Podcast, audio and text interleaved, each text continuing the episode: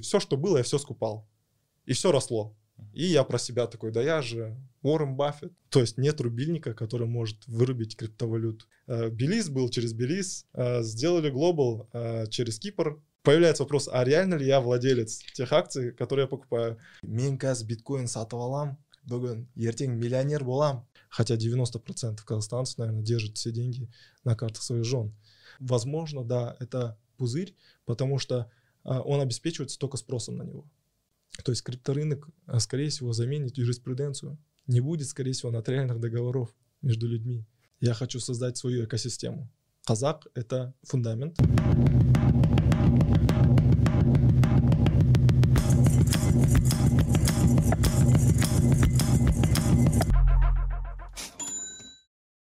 Приветствую, дорогие зрители нашего канала. Сегодня у нас в гостях Аман Кузбаев. Аман, спасибо, что уделил время и присоединился сегодня к нам. Батар Ахмед тебе, что позвал. Мне очень приятно. Э, как бы сказать, буквально второй день в Астане, здесь сразу интервью, все дела. Как бы очень круто. Я начал о тебе узнавать благодаря ТикТоку, в первую mm-hmm. очередь. То есть прямо активная деятельность была у тебя в ТикТоке, но в первую очередь это шло про инвестирование в ценные бумаги, фондовый рынок mm-hmm. и так далее, и так далее. То есть там аналитика какая-то была.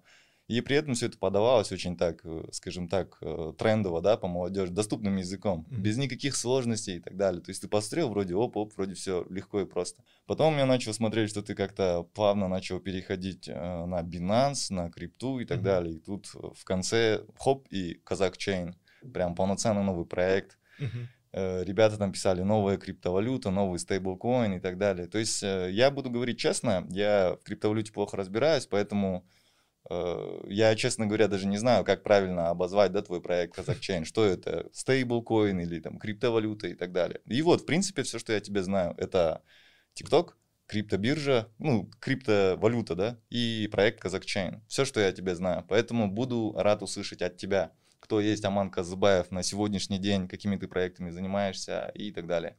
Ну, на сегодняшний день, получается, я чисто занимаюсь развитием своего проекта именно э, в сфере э, криптофинансов, да, можно это так называть, децентрализованные финансы. Э, что касается вопроса, почему я раньше рассказывал про инвестиции, теперь рассказываю про э, криптовалюты, на самом деле э, я был большим скептиком криптовалют в целом, да, потому что э, мне это казалось все, знаешь, таким, э, как бы сказать, ну, как пирамида, что ли. Вот. И это был взгляд э, со стороны. Э, я занимался фондовым рынком, я там хорошо зарабатывал, и, в принципе, все меня устраивало, э, потому что фондовый рынок, сам знаешь, уже очень много лет стоит на ногах, и все скептики, которые за, за все это время были, они просто исчезли. Вот. И все, кто только заходит в фондовый рынок, на самом деле это, честно сказать, уже отсталые можно сказать. Э, ну, мы уже отстали от тренда, когда надо было туда заходить и понимать. Вот. Э, на самом деле, времени входа на самом деле нету э, у рынков. Да. Тебе просто нужно поймать волну, да. Очень круто, когда ты заходишь в кризис, когда все падает, там какая-то стагнация, и в принципе все, что ты не купишь, оно вероятнее всего вырастет. И именно в этот момент я зашел. Вот, фондовый рынок. фондовый рынок я зашел, я начал покупать э, акции, все, что было, я все скупал. И все росло. И я про себя такой, да я же Уоррен Баффет казахстанский. А когда это было? Это было примерно... Апрель 20-го? Март, даже начало марта 20 -го года. А, ну вообще идеальное время. Но до этого я очень много читал. Ну, в любых книгах я встречал. Инвестиции, фондовый рынок и так Теория. далее. Да, очень много ее было. То есть я уже до входа в рынок, я уже понимал механику, как примерно надо мыслить. А, а дальше чисто, э, знаешь, такой потыкать Э, мышкой, ничего сложного нету. Вот. Что касается э, криптовалют, ну как, э, криптовалюта начала хорошо расти, информационный шум вокруг него, то есть очень много информации происходит, в ТикТок полностью заливает этой информацией. И я решил посмотреть, а что это такое на самом деле. Я в свободное время, у меня хобби такое, я программирую свободное время. И мне просто нравится, я так расслабляюсь. Вот. И, наверное, навык программирования мне дал там а, возможность читать код, чужой код просто. Неважно, какой язык программирования, но примерно там погуглив, ты можешь примерно понять, о чем там идет речь. А, э, в криптовалюте весь код, он открыт. Если проект нормальный, если проект там пользуется очень много а, людей, ты можешь в свободном доступе открыть его код, почитать, если где-то что-то где-то в чем-то ты не уверен, да, условно говоря. И когда я начал в это вникать, когда начал э, осознавать цель ее существования, саму парадигму, что она несет в мир, и я просто начал влюбляться в нее. Э, это не фондовый рынок, это совершенно другое. То, что то, почему она стала сейчас таким, как, ну, примерно что-то похожее на фондовый рынок, она растет в цене, люди ее покупают и так далее, это уже побочка, я считаю. Потому что э, раньше доступ к криптовалюте имели майнеры, то есть ты подключаешься к сети, э, ты помогаешь вести реестр, за это ты получаешь вознаграждение в виде той криптовалюты, которую ты майнишь. Вот.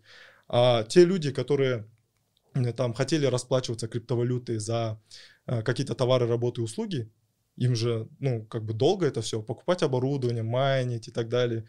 И у них, естественно, появилась необходимость эту криптовалюту покупать. То есть здесь появляется спрос, естественный вакуум, и кто-то этот вакуум должен заполнять. Кто? Обратно э, какой-нибудь человек, которому приходит идею, идея в голову, а создам-ка я какой-нибудь там обменник.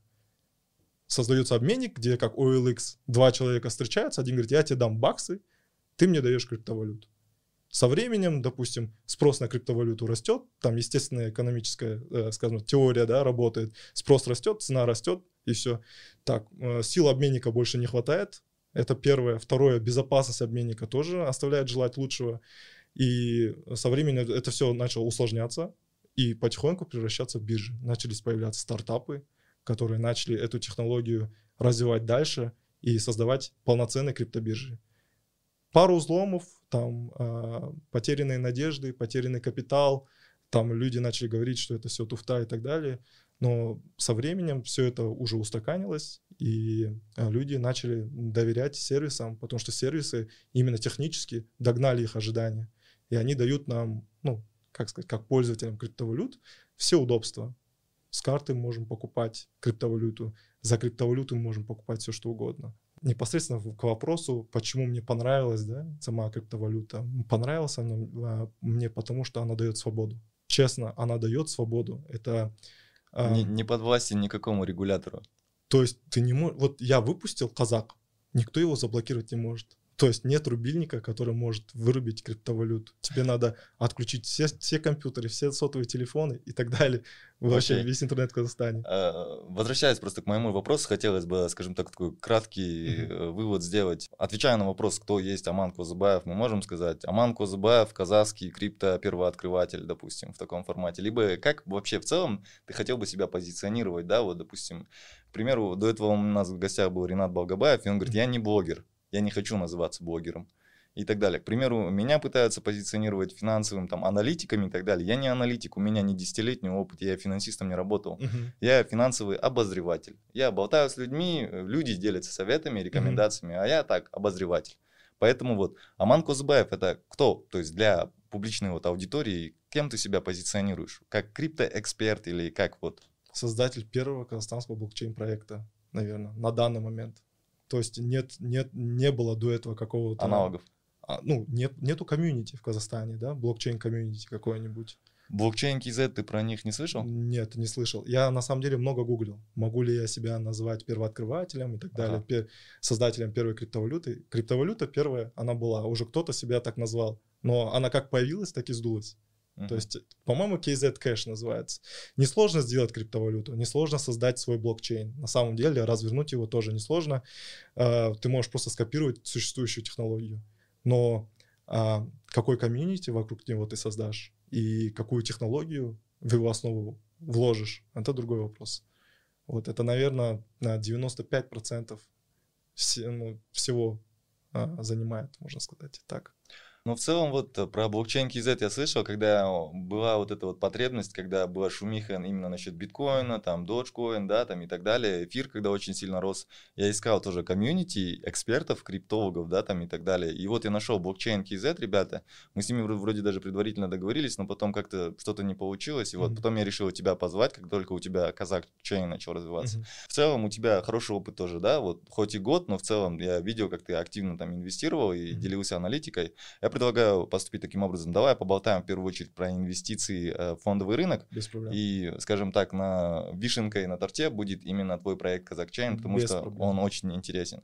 самый популярный вопрос, наверное, который мне, в принципе, задают, я стараюсь задавать всем гостям, чтобы те зрители, которые будут смотреть нас, Мгм. они в обязательном порядке э, для себя выводы делали. Каким брокером ты пользуешься или какого брокера ты порекомендуешь э, зрителям, которые будут смотреть данный выпуск? Ну, я пользуюсь брокером Freedom Finance. Окей, Это- Global Belize И Global, и Белиз у меня был. Белиз я буквально недавно закрыл. закрыл. Да, недавно Окей. закрыл, чисто из-за того, что не- ну, отсутствие надобности. Вот. А, Я пользовался и казахстанским, то есть я да, как бы инвестировал на нашем внутреннем рынке в э, косе, да, как правильно говорю, ну, на, на русский лад косе будет, вот. А, и в глобале я инвестировал, получается, в глобальный рынок. Вот. Ам, Я бы не сказал, что я прям яро рекомендую, к ним тоже очень много вопросов. На самом деле в сфере прозрачности, да, почему э, весь оборот идет через офшоры и так далее, там э, слишком много вопросов, да. Э, Белиз был через Белиз, э, сделали Global э, через Кипр. Через Кипр, да? Да, через Кипр сделали. Я этого не знал. Вот, и как бы, естественно, появляется вопрос, а реально ли я владелец тех акций, которые я покупаю? Ну, кстати, Кипр, насколько я помню, не относится к офшорам уже. Э, я не знаю. Меня- он- меня- ми- э, как бы я дальше уже начал копаться, допустим, да, в са- самой системе. Оказывается, в СНГ никто напрямую не работает. Все работают через субброкера. Субброкер это как раз таки та прокладка, которая дает тебе возможность подключиться к их шлюзу и торговать. Да. Альтернатив в мире тоже много, но там порог входа высокий. Допустим, Interactive Brokers, да, там хотя бы чуть-чуть надо понимать английский язык. Э, ну, на, на школьном уровне ты должен понимать, хотя просто, чтобы понять, что от тебя требуется, да. Но если это будет человек, которому, допустим, за 40, который никогда английский не учил, там, учил немецкий, примерно говорю, это на, там, на примере моих родителей, допустим, ну, им, допустим, будет сложно. Им будет сложно, они не поймут, как там реализуется. Естественно, Несмотря на то, что там есть русская поддержка, но она такая, этот, недружелюбная, скажем так, русская поддержка там. И уже на начальном уровне она людей отсеивает. А в любом проекте самое главное, что легкий вход, то есть Да. низкий порог входа. Вот. А Freedom Finance именно эту потребность, этот вакуум, опять-таки, я повторюсь, он его заполняет. Он дает людям, вот, ребят, вам интернет-магазин Freedom 24. Ничего знать не надо. Хоть раз вы пользовались там чем-нибудь, там билеты покупали, или ламоды, одежду. Вот то же самое, только акции будешь покупать. Кстати, Freedom 24, хорошо начал. Я открывал твой YouTube канал, и Мгм. я увидел, что первое твое, кажется, вот именно взаимоотношение, да, там взаимодействие с Да. инвестированием началось именно через Freedom 24, правильно? Да, да, да. У меня аналогично. Да. Какой момент ты понял, что Freedom 24 это не то и перешел дальше? Ну, смотри, ты пользуешься Freedom 24. Да. Ну, купил ты Microsoft, купил ты Nike, допустим, да, покупа... Все новички, что там, у кого красивее логотип, того и покупают, допустим, да, ну, там, Tesla. да, Tesla, такой, все, что на слуху. А потом сидишь, ну, я хочу Virgin Galactic, или я хочу, там, не знаю, а кого я хочу, там, какую-нибудь другую компанию. Coinbase. Да, да, да. И в этот момент ты такой стакаешься и стоишь, ты думаешь, что, блин, а что делать, а как покупать? И задаешь Google вопрос, а как мне дальше покупать? А оказывается, Freedom дает такую возможность. Это уже тебе надо регистрировать отдельный счет, э, Global или в Belize. И все, и, пожалуйста, можешь инвестировать. Опять-таки есть сложность. Сложность в чем? Они а, полноценно не раскрывают, как пошаговой инструкции нет, как правильно вкладывать деньги. Кстати, да, в этом плане согласен. Да, ну, даже буквально недавно я родственникам помогал, как выводить деньги оттуда, да.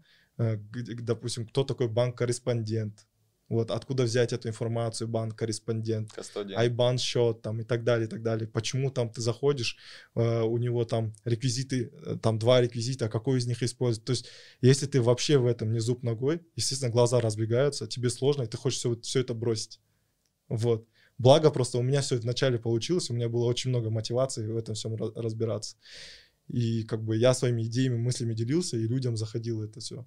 И, естественно, я как бы постоянно изучал, был постоянно в процессе изучения. И настолько я закопался, что все анализы, которые производили там, не знаю, в книгах и так далее, я все это делал программно. Я создавал программы под это. И сам я уже ничего не анализировал. Все это собиралось просто. То Я- есть ты прям полноценные какие-то скрипты писал, да, коды там и так да, далее? полноценно все прописывал, которая сама все будет собирать. Ну смотри, я в голове ничего не запоминаю, стараюсь много информации в голове не держать. Ну это Окей. оперативная моя память, да, А, вот. И а, я просто взял всю рутинную работу, доверил, там, допустим, Google Sheets. То есть ты имеешь в виду, э, к примеру, там процесс подбора акций, да, Да, или там да, э, по каким верно. критериям подбирать ETF-ку?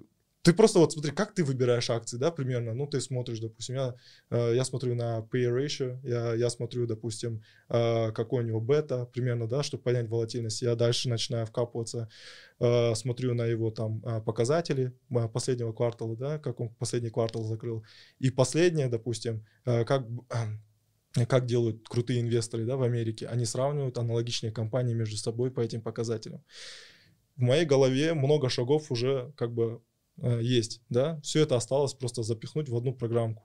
Я эти все шаги расписываю себе на бумажке, и все, и делаю программку. Допустим, для того, чтобы сравнивать акции и чтобы она давала мне рекомендации, мне, в принципе, программа не нужна была. Э, Уже есть много существующих технологий, допустим, Google Sheets, да, он уже дает возможность, допустим, как бы сказать, собирать всю эту информацию э, и, э, допустим, через color coding мне давать там уже примерную картинку. Не вот так, типа, поп-ап будет, да, будет выходить, вот, купи вот это, а просто будет, допустим, если это список S&P 500 брать, из S&P 500, что ты, в принципе, мог бы взять? Оно будет закрашено зеленым, желтым, что не стоит покупать сейчас Аман, Красным. будет за- загораться красным. И ни разу этот список меня не подводил. И дальше я думал, а как этот список коммерциализировать? Вот, и просто дал объявление, и ребята просто начали ну, заходить туда, пользоваться им. Как бы я могу давать ограниченный доступ туда, и человек, допустим, только со своего Gmail может его смотреть. При этом он не может редактировать. То есть ты далее. сейчас эти продукты, грубо говоря, продаешь, правильно? Я продавал, да. Сейчас А. я бесплатно даю всем своим подписчикам. Круто. Просто Это где? В Инстаграме, в в, ТикТоке? теле- в Телеграме, получается. В Телеграме. Да. Хорошо, ссылка обязательно будет в описании, да. Да, да, Окей. окей, окей. Хорошо, смотри, м, давай тогда просто по теме брокеров пробежимся и а, расставим все точки над «и». Э, Твой брокер это вот только Freedom и все, да? Только Freedom, да. Э, Вопрос вот по глобу, честно говоря, вот э, когда был Белиз, когда вот эта вся движуха, шумиха началась, офшоры, не офшоры, я оттуда вышел и все, я туда не возвращался. И даже когда сказали, что есть вот Global, у них есть лицензия МФЦА, все, все четко, все красиво и так далее, они начали работать, кажется, с 1 января, я туда даже не вдавался в подробности, мне было неинтересно. Я начал искать альтернативы, там, мировые брокеры там, и Да, так да. далее. И вот по Global, честно говоря, я даже не знаю, какая комиссия. Какая комиссия за сделку? 1,2 доллара, по-моему. За каждую сделку? За, ну да, за каждую сделку, но там, по-моему, максимум 100 бумаг одной компании. Окей. То есть ты 101 бумага, все, идет еще 1,2 Да, бакса, а так. касательно каких-то ежемесячных платежей, допустим. Насколько я знаю, таких нету. Ничего, э, как- каких-то скрытых комиссий я не видел в Белизе. Окей. Все, все было, ой, в Белизе говорю, в Глобале, все было открыто. То есть, по сути, вот я, я уверен, что ты тоже других брокеров изучал на, секу, на текущий день из всех казахстанских брокеров, которые здесь в Казахстане, да, такие доморощенные, э, самая минимальная комиссия получается у Freedom Finance. По-моему, уже Сандер. Нет, э, у Жусан я встречался с их э, председателем правления, может, Ага. тоже видел, у нас с ними выпуск есть, и у меня есть счет в Жусане. Когда речь идет о казахстанской фондовой бирже, тогда все по нулям, то есть там прям минимальные комиссии. Но Ну, когда 0,01% да, разница между Да. Фридомом и Жусаном. Да, да, Я да. из-за этого подумал, может, Жусан дешевле. Да. Типа, А вот именно про зарубежные рынки, вот когда там торгуешь 8,5 долларов за одну сделку. А, ну это серьезная разница. Вот, допустим, ты Вообще- покупаешь э, за 10 долларов ценную бумагу, Да, ты да. еще 8,5 долларов отдаешь. Вообще невыгодно. Вообще невыгодно, да. Но, допустим, у меня к Жусану доверия больше, и за и в эти 8,5 долларов за свое доверие и спокойствие я готов спокойно отдать. Но при этом ты не знаешь, что их суброкеры, и они это Я не знаю. озвучивают. Ты знаешь, и Я они знаю, всем да. это говорят. Не всем это говорят. Ну вот, вот смотри, опять-таки, я простой человек, да, простой обыватель, который хочет э, покупать акции на фондовом рынке. Да. У Фридома вся информация в открытом доступе. Насчет Кипра сейчас я точно не знаю, через них, не через них, но когда я звонил в колл-центр, когда собирался открывать счет в Глобале, мне сказали так, э, он работает через Кипр. Ну, я окей. Ну, то на сайте я эту информацию тоже не видел, о том, что они работают через Кипр. Ну, Вообще, э, вообще это все, если честно, я не помню где, но где-то вроде как позиционировалось. Ты слышал, что они покупали э, прям американского брокера, брокера Prime Source, что ли, да, как это да, называется? Да, да. И это все позиционировалось так. Я не знаю, не берусь там, да, утверждать, что именно так и есть, но где-то я такое слышал, что вот они купили американского брокера, Prime Source, кажется, называется. Вот они создали Freedom Finance Global, и они говорят, ребята, Freedom Finance Global работает как раз-таки через этого американского брокера, который там верифицирован во всех регуляторах американских. И все, у нас прямой доступ, то есть все, все шикарно, все четко, никаких офшоров, белизов, кипров там и так далее. Ну, если это так, все круто сейчас. Когда я э, последний раз активно торговал, а, не было такой новости, что они будут через вот, вот эту компанию а, давать доступ. Последний Хорошо. раз вот такая информация была, что а, в Глобале я через Кипр, ну там бумаги в Кипре держатся или что. Опять-таки, не вырывайте из контекста мои слова, это то, что я слышал с их колл-центра. Окей. Получается, в целом ты можешь порекомендовать, да, Freedom Finance? Или... Да, ну, я и заводил спокойно деньги, и выводил деньги. У меня вообще проблем не было. Я о своем опыте говорю. Хорошо. И вообще я очень здраво смотрю на риск и ну, спокойно тестирую все, что угодно. Вот. И сначала начинаю с небольших сумм, там до, до 1000 долларов, да, где-то 300 тысяч тенге примерно так. Это называется э, первый этап тестирования. А потом уже миллион тенге и дальше пошло-поехало. То есть, когда я уже свыше иду, то значит мое доверие почти стопроцентное. А в Фридоме я держал, я не помню, то ли 6 миллионов, то ли 7 миллионов тенге. Вот, ну, в эквиваленте, я не помню уже. Okay. А, нет, даже больше, даже больше. В целом, я всегда стараюсь на этом акцент делать. Как бы вот э, многие ребята не поднимали эти вопросы касательно офшоров, там, каких-то прозрачностей и так далее, им стоит отдать должное. Они, те, кто такую какую-то волну создали, движухи. Вот, допустим, ты через Freedom 24 ко всему этому пришел, я тоже через это да, пришел. Да. И вот, то есть, какую эволюцию да, скажем так, мы тоже с тобой прошли, поэтому это очень круто, им нужно отдать должное и поблагодарить их за это. Конечно, ну, то есть нельзя хаять людей за то, что они дали возможность инвестировать. Согласен. Пусть там какие-то сложности есть, но я, ну, да, какие-то вопросы, допустим, появились, но они же не зря же сделали э, такой выход к рынку. Да. Скорее всего, были какие-то там, не знаю, потребности на тот момент, не то что потребности, какие-то сложности появились для подключения. Вот, и, ну, как бы они сделали свое. И последнее, почему я довер, доверился Фридому, а, они публичная компания. Да, кстати. Да, а, они, а, их акции торгуются на NASDAQ, допустим, и как бы это все. Я просто говорю, ну все, ребят, я могу увидеть вашу финотчетность, я могу посмотреть там примерно, примерно понять по финотчетности, какая у них финансовая модель, и, пожалуйста, конечно, почему бы не доверять? Что касается зарубежных брокеров, тестировал, пробовал, можешь ли кого-либо порекомендовать, потому что сейчас у всех на слуху Ameritrade и Interactive Brokers периодически озвучивают там Exante, либо Saxo Bank говорят также. Ну, там вход, я не помню, то ли 5, то ли 10 тысяч долларов, кажется, ну, по-разному. Но в целом у всех на слуху Ameritrade и Interactive Brokers. Есть люди, которым я доверяю, которые часто, ну, часто пользуются этим брокером. Я, допустим, а, ни одним из них не пользуюсь. У меня есть один брокер, но я его имя не хочу раскрывать, но туда нет доступа. Э, ко многим людям нет доступа именно в, в этот рынок, ну, через них, получается, поэтому смысла нет а, говорить его название. А, допустим, Адильбек Кубаев, да, он всегда там а, именно для трейдинга опционов предлагает использовать Америтрейд. Вот, и как бы я ему доверяюсь, я пробовал открывать там счет, я как раз там приостановился на каком-то этапе, там дополнительно у меня запрашивали документы, я, блин, ребят, все это очень долго, вот, я все это бросил, и как раз я начал, я тогда тестировал вот Binance непосредственно. Кстати, я когда открывал счет в Ameritrade, мне пришлось, э, я вот тоже, они запрашивали документы, uh-huh. и в итоге все сошлось к тому, что мне пришлось звонить им в колл-центр, я минут 20, наверное, с ними общался еще по телефону, они там проверяли мою заявку туда-сюда, то есть это все еще потребовало 20-минутного телефонного звонка, чтобы счет окончательно был открыт. На английском еще. На английском, да. Это благо я еще знаю. Да. Вот э, на самом деле это прям такая проблема, то что типа в Казахстане очень мало людей инвестируют, это прям очень плохо. Говорят о том, что я как-то даже считать пытался, у меня вышло значение 0,8% от всего населения в Казахстане инвестирует. И, а если еще большинство не знает английского языка, то, то есть как бы вот это вот скачка резкого нам ожидать не стоит. Да, Поэтому... конечно, конечно. По-любому шлюзом будут оставаться казахстанские компании. В, всегда при, при появлении как, любых технологий э, успехом будет пользоваться тот, кто будет давать низкий порог вхождения.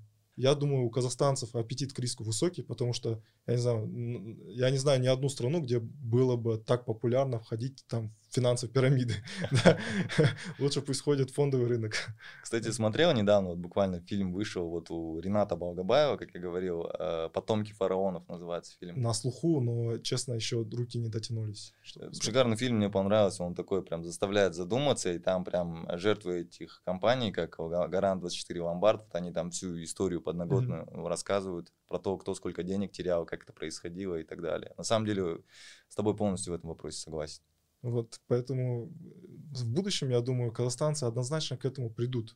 То есть я знаю людей, у которых там по 10 квартир, там машины, э, они при этом не хотят держать деньги за рубежом, ну, палево, это первое. Э, второе, они не знают, что сделать с ними здесь. Вот. Ну, у кого здесь квартира, не сказать, что прям э, мега богатый, но я примерно говорю вот так вот, чтобы примерно представление было. Я не задаются вопросом, а что делать с этими деньгами? Что еще квартиры покупать? Ну, не знаю, золото покупать. Мне. Вроде золото сейчас падает, допустим. Я не знаю, что делать. Вот, вот, вот, вот такие у них вопросы появляются. Поэтому именно таким людям, мне кажется, стоит пожертвовать одной квартирой, э, там, обучиться немного хотя бы, что это, как это, и попробовать инвестировать. Ну окей, вот как раз э, ты, по сути, поднял хорошую тему в отношении того, куда вкладывать деньги, да? Вот мы понимаем, есть фондовый рынок, есть там как местный, так и зарубежный, предпочтительно зарубежный, но на местном тоже можно поторговать. Есть крипторынок. Угу. К крипторынку мы еще придем, это вот, как я и говорил, самая вкусная часть. И альтернативы помимо крипты, помимо ценных бумаг э, и прочих активов с фондового рынка, какие есть альтернативы, которые, возможно, ты сам уже э, пробовал инвестировать? Куда можно еще вложить деньги, если я не хочу вкладывать ни в крипту, ни в фондовый рынок? Альтернатив очень много, на самом деле. Пер, первая альтернатива э, вкладывать в золото, например. Да, это я пробовал.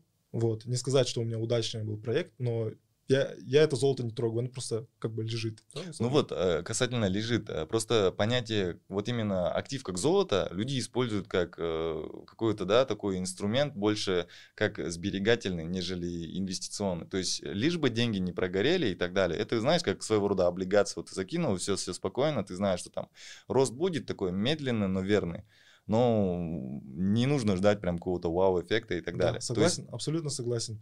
Э, на самом деле инвестировать в золото я стал после того, как э, прочел «Атлант расправил плечи» э, Айн Рэнд, и мне понравилась их концепция, где единственной валютой, валюту, которую они признавали между собой, это были золотые монеты.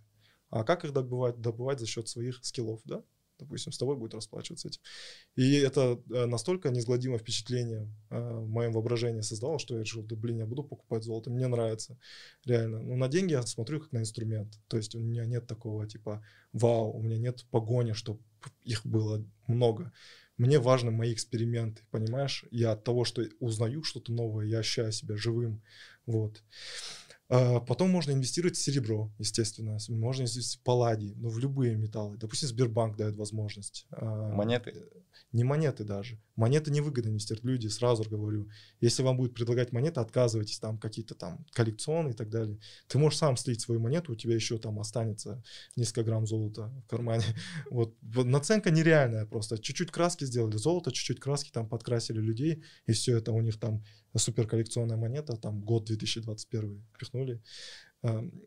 Вообще не, не, не ценю этого, не понимаю ценности таких вещей. Лучше купить золото, которое имеет вес, а, которое там завизировано Национальным банком Республики Казахстан, пожалуйста, да, можешь держать. Благо государство не облагает налогом, ни НДС и так далее. То есть единственная проблема, которая возникнет при а, держании да, такого актива, это, а, возможно, проблемы с хранением. То есть, да, тебе за, надо затрачивать там определенное количество денег для того, чтобы где-то хранить. Скорее всего, ты будешь хранить там в банковских ячейках. Но опять-таки, если у тебя небольшой объем золота, недорого это обходится в годичном выражении, очень дешево, я даже сказал бы. Вот недавно купить э, сейф домой обойдется дороже. Вот. Ну, я так полагаю, у тебя есть опыт, да, хранения в банковских ячейках uh, no, тех или иных активов? No comments. No comments. okay, okay. Я, я это говорить не Принято. Uh, хорошо, смотри, э, драгметаллы разобрались. Да, золото, палладий, серебро, окей. Еще альтернативы? Еще альтернативы стать венчурным инвестором. Я ну, говорю... вот мы, кстати, с Арманом Батаевым это обсуждали про венчурный капитализм. Ну, мы как бы понимаем, что здесь вход такой, да, ценник немного выше, ты туда не зайдешь там с миллионом либо с двумя тенге. То есть ты туда должен входить уже с хорошими суммами. Это там, ну, я не знаю, какой ценник, там от 20 миллионов и выше, допустим, да. Но опять-таки вы говорите о специфичном рынке. Вы, наверное, говорите о Астана Хаб, МФЦА и так далее, где идут высокотехнологичные проекты и где инвесторы э, э, ищут возможности найти свои первые 100x, 1000x, там, миллион x и так далее. То есть это э, та вишенка на торте, которую получает венчурный инвестор, когда он заходит первым, да, на первом раунде своей, своих инвестиций, словно говоря. Там, конечно, другие деньги, но венчурным инвестором может себя назвать не тот, кто инвестирует да, в такие высокотехнологичные проекты, а ты, любой человек может назвать себя венчурным инвестором, если он свои деньги инвестирует э, в какой-то стартап. Магазин, э, если ты хочешь открыть магазин, или твой друг хочет открыть магазин, но это тоже стартап, тоже начало какое-то, он хочет какой-то бизнес открыть. Понятно, бизнес-модель изъезженная, да? Но он говорит, у меня нет денег, но у меня есть, допустим, помещение. Мне нужен ремонт, мне нужен там оборудование, холодильное оборудование, там, я не знаю, кассы купить надо и так далее, да? Ну, ты вполне можешь выступить венчурным инвестором. Ты можешь прописать э, условия своего участия там. Согласен, да? Вот ты полноценный бизнес-ангел.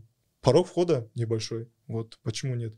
Очень много есть проектов, у которых порог входа низкий, но при этом они могут дать в обозримом будущем хороший выхлоп. Пока у меня такого не было. Я инвести... уже пробовал инвестировать э, в Ахтау, э, ресторан быстрого питания. И мы как раз попали в момент, когда вот эта пандемия все началась, и э, люди начали... Ну, я, я не знаю, что там э, полноценно было, но в целом это попал в кризис мощнейший, пытался открыть бизнес, когда ну, инвестировать в бизнес, который попал в кризис, и, можно сказать, часть денег просто... Сгорела. Да, но я нисколечко не жалею, потому что я какое-то время планировал открыть большой ресторан. И после этого вся идея об открытии ресторана, все, ушло. Потому что на инвестициях я поднял больше денег, чем я инвестировал вот, э, в традиционный казахстанский бизнес. Окей. Я просто хотел уточнить у тебя дополнительно. Слышал ли ты про платформу «Экапиталист»? Нет, но много, много мне, по-моему, писали про это в директ, но не слышал, честно скажу. Ну, это, скажем так, своего рода инвестирование в мелкий средний бизнес. А, я слышал. У них есть телеграм-канал. Есть, да. На них случайно я наткнулся, по-моему. Тоже, в те, по-моему, в телеге. Это мне не писали. Я, я их сам нашел в гугле, получается. Я прогуглил, нашел статью то ли Forbes, то ли, э, то ли в Тенгри, я не помню. И он, по-моему, дает, именно капиталист, дает возможность войти э, в чужой бизнес, да, получается, да, с небольшим так. капиталом. Это очень круто. Опять-таки, это про то, как там чей-то стартап уменьшает порог входа в какой-либо рынок. Здесь конкретный рынок венчурных инвестиций. Хорошо, в целом, еще какие-либо альтернативы есть добавить? Э, знаешь, так сейчас сразу же не вспомнишь. Э. Ну, я больше, наверное, к тому, что, возможно, что ты сам прошел, да, именно в виде своей практики инвестирования в какие-либо альтернативные инвестиции помимо крипты, фондовых рынков, э, вот венчурный капитализм там, и так далее. Если есть драк, те или иные... Драгметаллов, да. Да, ну, драгметаллы, да. Ну, если честно, я вот сам э, драгметаллы особо не, не покупал. Не знаю, почему-то у меня душа не лежит. Эту книжку я слышал, но не читал. Возможно, мне нужно прочитать «Атлант расправил плечи». Надо, надо прочитать, я думаю. А, смотри, самая крутая инвестиция – это инвестиция в свои мозги. Поэтому если вы потратите свои деньги на обучение, свое время на обучение, да, я не знаю, чего-либо, чем бы вам хотелось заниматься. Это однозначно окупится. Это реально работает. Это, об этом везде пишут, но люди это не используют. А, к сожалению, нынешнему поколению да, людей а, параллельно с тем, что у нас а, есть доступ к высоким технологиям, а, мы привыкли а, глотать ненужную информацию. Глотать, я имею в виду образно, а, поглощать да, мозгами ненужную информацию. Вот, поэтому нужно учиться. Вот, и я люблю обучаться, мне очень нравится. Поэтому сейчас, допустим, я обучаюсь языкам программирования, и мне это очень нравится. Мне не нужно заканчивать какие-то эти университеты. Есть Google, есть интернет, есть свет, все, ты можешь ночью поработать, ну, э, изучать. В Ютубе полно информации. Вообще, я считаю, вот, да, программистов самих, э, это очень хорошие люди. Я имею в виду про мировое сообщество программистов. Э, если ты будешь погружаться в этот мир, ты понимаешь, что если э, с точки зрения смотреть жағынан, да, говорят же, с точки да, зрения да. Э, религии, есть же понятие салап, когда твои добрые дела там зачитываются тебе. Я думаю, программисты получат в этом веке самый большой салап, потому что они делятся знаниями, они делятся технологиями, и это все в открытом доступе.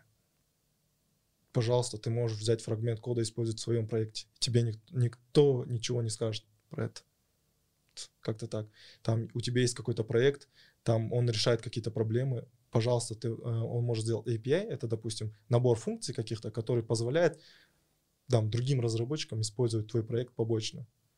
То есть, понимаешь, они создают конструктор. Они об этом не кричат, они не кичатся, не бьют себе там, а, вот это мы, мы программисты и так далее. Это люди, которые реально меняют мир. Вот. А, примерно такая же система у медиков. Там, допустим, а, какой-то прецедент появился, какой-то болезни, они же консилиум собирают, как с этим работать и так далее, там, вот. И если кто-то там решил эту проблему, он обязательно этим делится. Он не уносит эти секреты с собой в могилу. Вот я считаю, что самое большое преимущество человечества — это умение передавать информацию друг другу. Делиться, да. Да, делиться информацией. Вот я недавно буквально бесплатно э, начал учить людей зарабатывать, да, там от 3 до 100 тысяч тенге. Вот я бесплатно даю. В какой надежде? В надежде на то, что они другим людям будут передавать информацию. Но опыт показывает, что информацией никто не делится. А, да, я понимаю, что я создаю высокую конкуренцию на этом рынке, что будет влиять на их маржинальность, да, но в любом случае маржинальность она будет оставаться, они будут получать свои доходы. Но делиться, опять-таки, никто не хочет. Аман, э, вопрос следующий у меня такой. Ты только что озвучил моменты касательно обучения. И э, когда я начал искать очень много различной информации, типа как приобрести, какой компании можно довериться, какого брокера выбрать, как выбрать компанию и так далее. В целом, очень много информации есть в интернете, но не на местный лад. То есть э, такое международное есть, да, какая-то международная база информации, но именно, скажем так, адаптированного для казахстанского гражданина такого было мало. Это одна из причин, почему мне захотелось снимать то, что я делаю, чтобы ребятам показать, да, вот тем, кто, возможно, с таким же вопросом столкнется, я такой вот снял, э, пытался найти решение, нашел, и чтобы не, не ограничиться этим, показать людям, типа, вот, ребята, здесь, наверное, желательно сделать mm-hmm. так, так, так, я сделал, я пришел к такому-то выводу. Потому что мало контента именно для местного человека, адаптированного для нас. Вот. И мое обучение происходило вот таким образом, что я сам все изучал. Вот YouTube, Google и так далее, ни на какие курсы не ходил. И э, ты только что говорил о том, что вот э, все тоже можно изучить самим. И мне вот интересно, почему большинству из наших вот граждан, да, ну, по большей степени молодежи, проще взять э, iPhone в кредит на 500 тысяч тенге, ну, 500, 700, да, я не знаю, сколько, 500, пусть условно будет, 500 тысяч тенге. Красавчик. Не знаю, сколько стоит. Классно сказал, да. Да. Угу. И прикинь, это пол ляма, да? да? Ну, грубо говоря, это, я не знаю, чьи, чьи-то несколько зарплат, чья-то одна зарплата. Чьи-то ну, 10 или 5 зарплат. Вполне я, реально, я, да. Я, я знаю таких людей, у которых 10 зарплат. Да, это да. будет пол ляма. Ну, прикинь, 500 тысяч пол ляма. И, типа, проще купить телефон, на который ты не будешь использовать во всех его, скажем так, возможностях, да, потому что там очень много всего, там, не знаю, напичкано. Ты будешь максимум юзать там соцсети, камеру, и все. Ну вот смотри, почему э, людям легче э, потреблять там, допустим, чем нежели инвестировать, это естествен, э, естественная природа человека. Человек хочет потреблять. То есть от этого он, э, он испытывает удовольствие. Вот.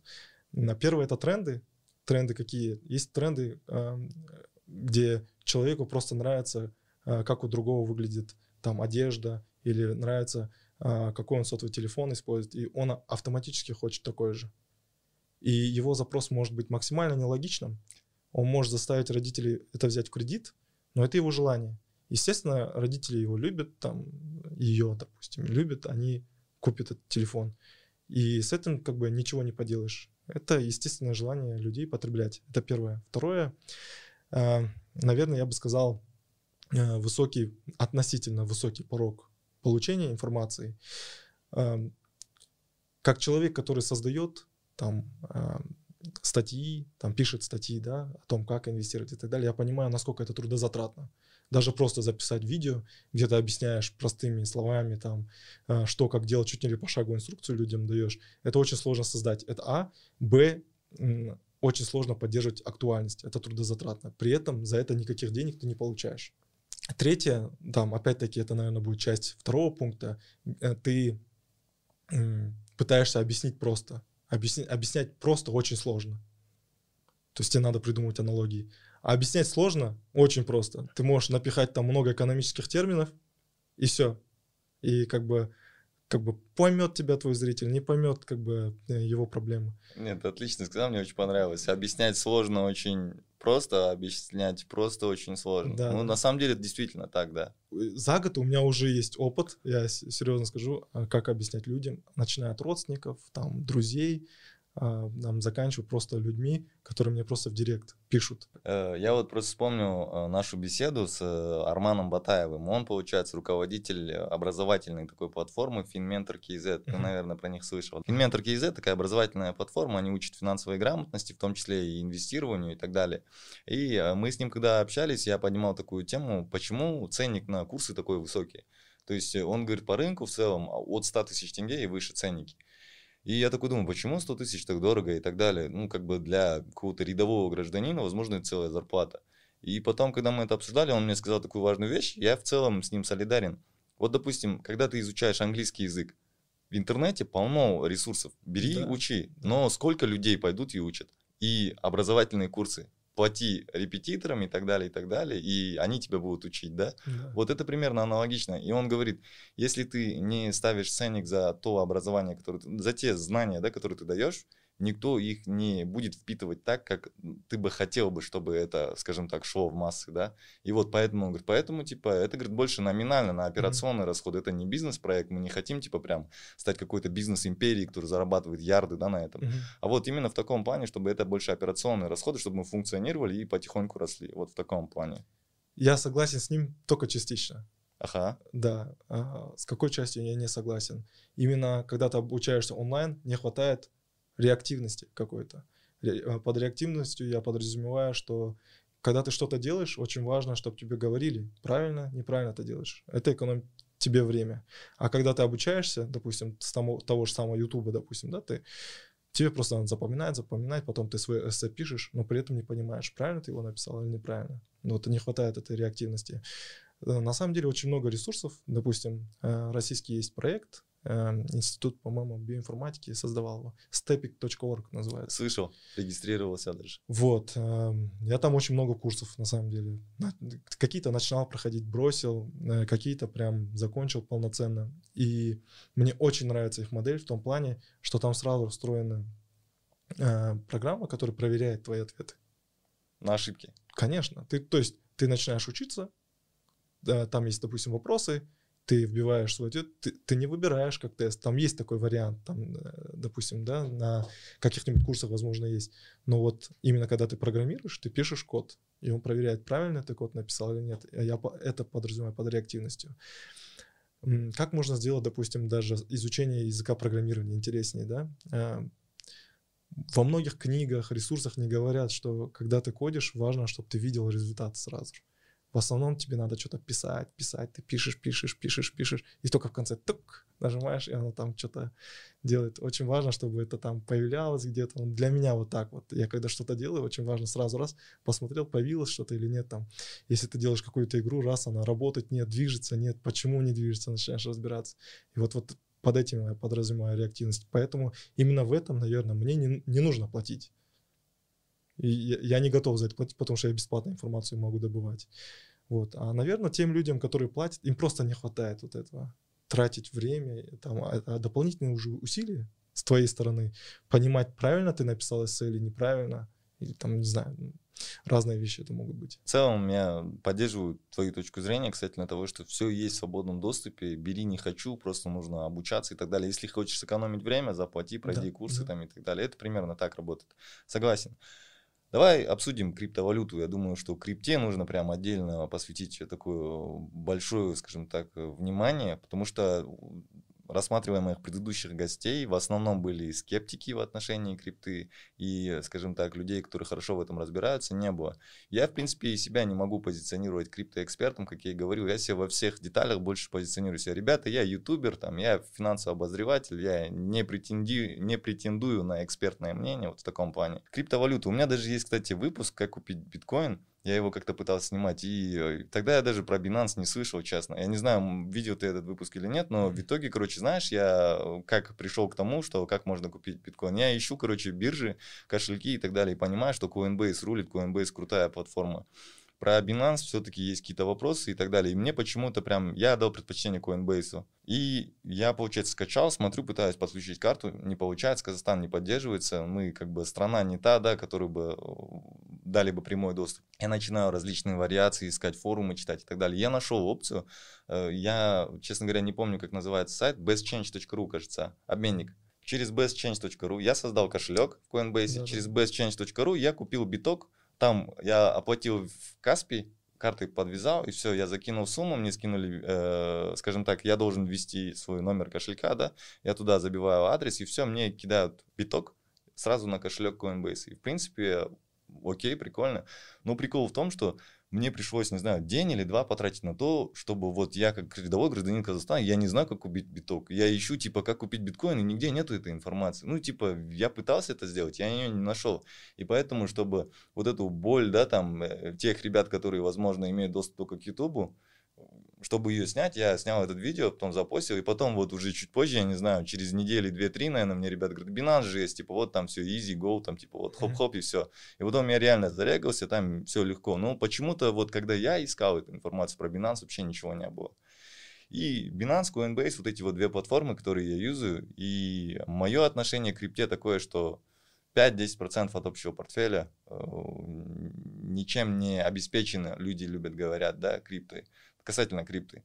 И вот поэтому ты как человек из всех вот ранее бывших у меня гостей, возможно, более да, продвинувшийся именно в познаниях э, крипты, как это устроено и так далее. В целом, твоя, скажем так, позиция о том, насколько это рискованно и как в Казахстане можно это приобретать, помимо, возможно, Coinbase и Binance, или это единственные две платформы, которым можно довериться. Вот, скажем так, развернутый комментарий про, в целом про крипту. Перед тем, как про криптовалюту поговорить, э, если ты не против, давай я расскажу на пальцах как что это, это такое, да, как это работает и почему человечество ценит эту технологию и почему цены скачут вот так вот. Давай, вообще отлично. Люди видят просто, мен қазір биткоин сатып алам, бүгін, ертең миллионер болам. Вот, они и так это видят, но они не понимают, за счет чего построилась такая ценность, почему инвесторы пошли, почему большой капитал залез. Вот, давай так. Для того, чтобы пони- понимать, как устроена криптовалюта, нужно понять, как устроена нынешняя финансовая система. Я под финансовой системой подразумеваю эмиссию денег наличных. Э, эмиссию ты имеешь в виду выпуск именно? Выпуск, денег. да, выпуск денег okay. и оборот денег в системе. Под системой я подразумеваю нас с тобой, там, ну, людей, допустим, э, проживающих в нашей стране, я примерно скажу, или в мире в целом, да? Окей, okay. окей. Okay. Вот, в мире криптовалют обычные деньги, рубли, доллары, евро, называют фиат. Угу. Все, это мы уяснили, к этому мы возвращаться не будем. Дальше я буду говорить фиат. Вот. Смотрите, э, как работает банковская система. Банк, допустим, Центробанк, печатает деньги, да. выпускает его вниз. Ну, если сложно говорить, там банки второго уровня есть, которые там э, распределяют, через них зарплаты падают и так далее. Но давай упростим систему. Есть банк, он выпускает деньги. Допустим, он напечатал деньги, передал он людям это все. Все. Он напечатал деньги, у себя он в журнальчике в каком-нибудь, назовем ее база данных, да, представь, это черная книжка какая-нибудь, не Death Note, а черная книжка, ты ее так открываешь, и вот здесь написано, сколько денег было выпущено. И написали, допустим, миллиард тенге мы напечатали и раздали людям. Окей, это одна страница. Вторая страница, мы же раздали это людям. Да. Нужна теперь база данных, сколько у людей есть деньги. Сколько okay. денег? Допустим, ваш Каспи счет. Называется балансы. У меня есть балансы. Это одна база данных. Последняя база данных. Транзакции. То есть мне же надо понимать, кто сколько кому переводит деньги. Правильно? Для того, чтобы система функционировала, мне нужно ввести такую базу данных. Если я не веду по тебе базу данных, допустим, то ты не можешь переводить деньги. У тебя баланс будет, ну, нету денег у тебя. Вот Кстати, да, да, да. Ты же понимаешь, да? Это да. база данных. Но это база данных у кого? Не у тебя, не у меня, не у него. Эта база данных в одном месте стоит. Эта база данных принадлежит банку.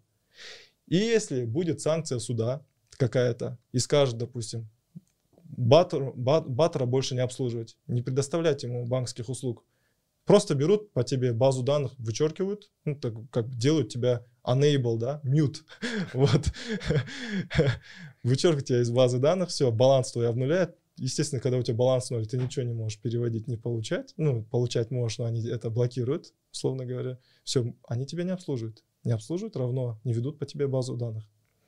И эта база данных централизована, она принадлежит только вот органу, банку. Вот и все. Что сделало человечество? У человечества, наверное, за столетия начал вырабатываться злость и э, естественный иммунный ответ в виде э, криптотехнологий, да, вот. Э, я не помню, по-моему, в 70 каком-то году, или в 97-м, или в 70 каком-то году э, первые разработки начались не самой криптовалюты, а возможности, именно о технологической возможности шифровать данные, именно передавать.